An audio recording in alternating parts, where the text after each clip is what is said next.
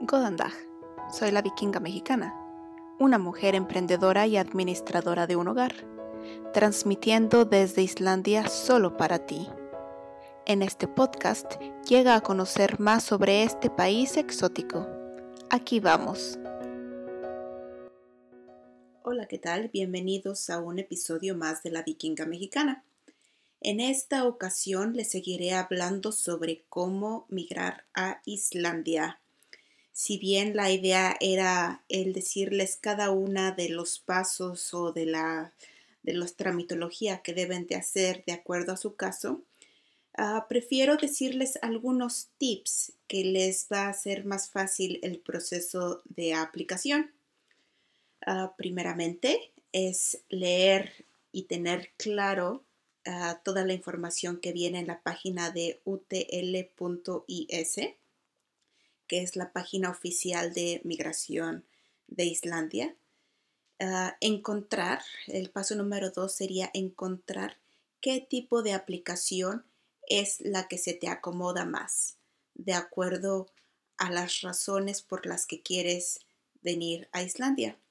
Por ejemplo, si es que estás casado con un islandés, entonces aplicarías como reunificación familiar.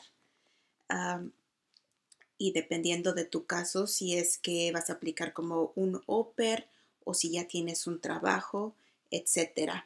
Ese es el eh, paso número dos.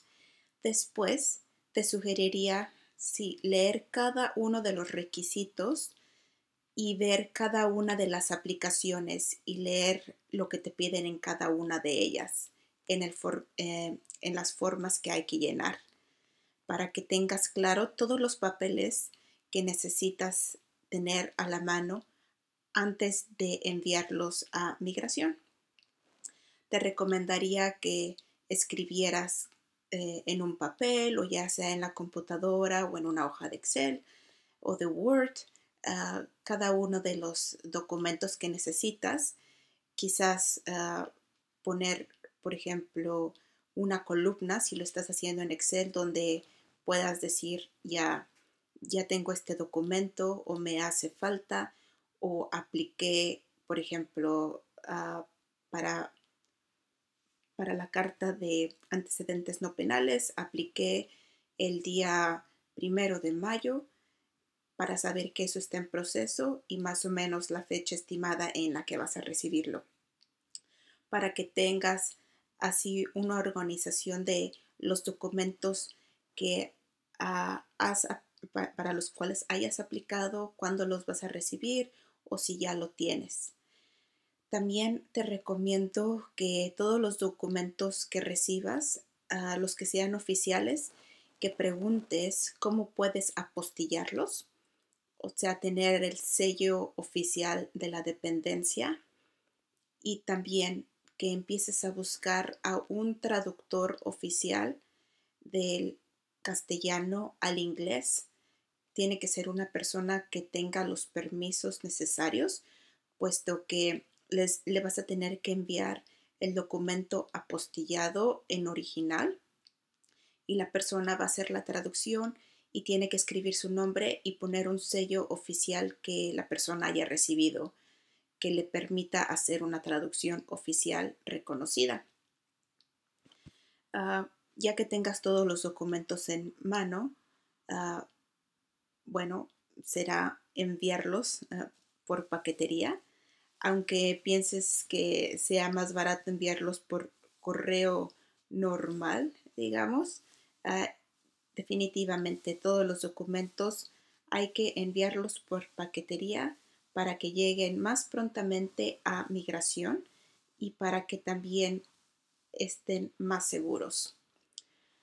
Ah, trataría yo de tener o de aplicar para toda la documentación lo más pronto posible, ya que tengas todos ah, los formatos y toda la documentación necesaria puesto que migración dice que toma mm, a partir de tres meses en poderte dar una respuesta.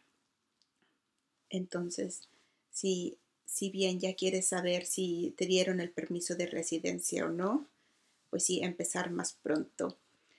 Ah, algunos tips ah, para la aplicación del seguro de salud ah, islandés, el cual se necesita tener durante los seis primeros meses que se llega al país. hay diferentes compañías que proveen los seguros y ya ellos ya saben cuáles son los requisitos que pide migración. Entonces, solo es que encuentres la compañía que te parezca la mejor. En Islandia tiene que ser una compañía islandesa. Y bueno, también tienes que hacer papeleo, eh, enviarles diferentes registros llevando formas. Ah, cada persona va a pagar diferentes cuotas, pues depende de la edad de la persona, de las enfermedades que la persona tenga, etcétera. Ellos te piden un pago para, para la aplicación, pero no si has de cuenta que te dicen los de migración, te damos el permiso de residencia, entonces les pagas a la agencia de seguros pero en caso de que tu aplicación sea rechazada por migración, los del seguro no te van a cobrar. Así que no te preocupes por eso. Ah, te recomiendo que sí apliques. Y digamos que esperemos que la, la respuesta de migración sea positiva para ti y que te den, bueno, que ya tengas este seguro durante los primeros seis meses que estés en Islandia durante ese tiempo, si es que llegaras a necesitar atención médica, a comprar medicinas, te recomiendo que guardes todos los recibos, porque en caso de que llegaras a tener que gastar un poco más eh, relacionado a, la salud, eh, la agencia de seguros te va a pedir todo el papeleo.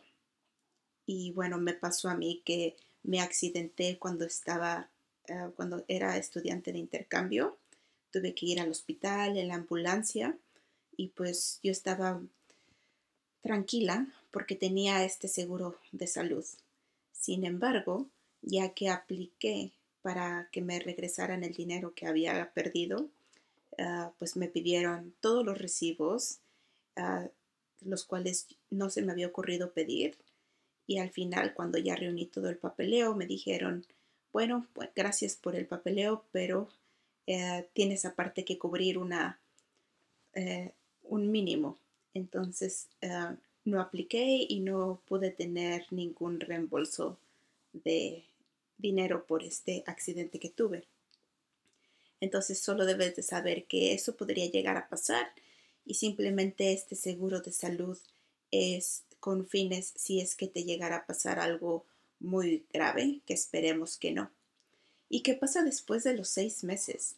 Bueno, pues ya entras automáticamente al sistema de salud islandés, que ya he hablado de él en unos post pasados. Ah, y finalmente, te puedo decir que realmente para aplicar para tu permiso de residencia, pues sí, es inversión de tiempo, es esfuerzo, es inversión de dinero, puesto que estás aplicando, por ejemplo, en la policía local de tu país, tienes que hablar con los del banco, tienes que contratar este seguro de vida, tienes que sacar copias, el apostillado, la traducción oficial, el envío. No solo eso, pero bueno, para todo este proceso se necesita paciencia y que solo piensen que la aplicación va a ser como para un buen fin, que finalmente si están pasando por todo este proceso es porque realmente quieren mudarse a Islandia. Esto ha sido todo por el día de hoy.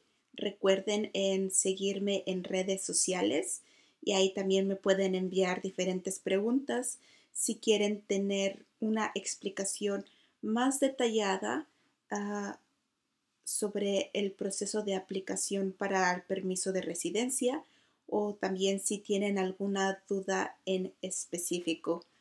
Ah, les deseo un buen día.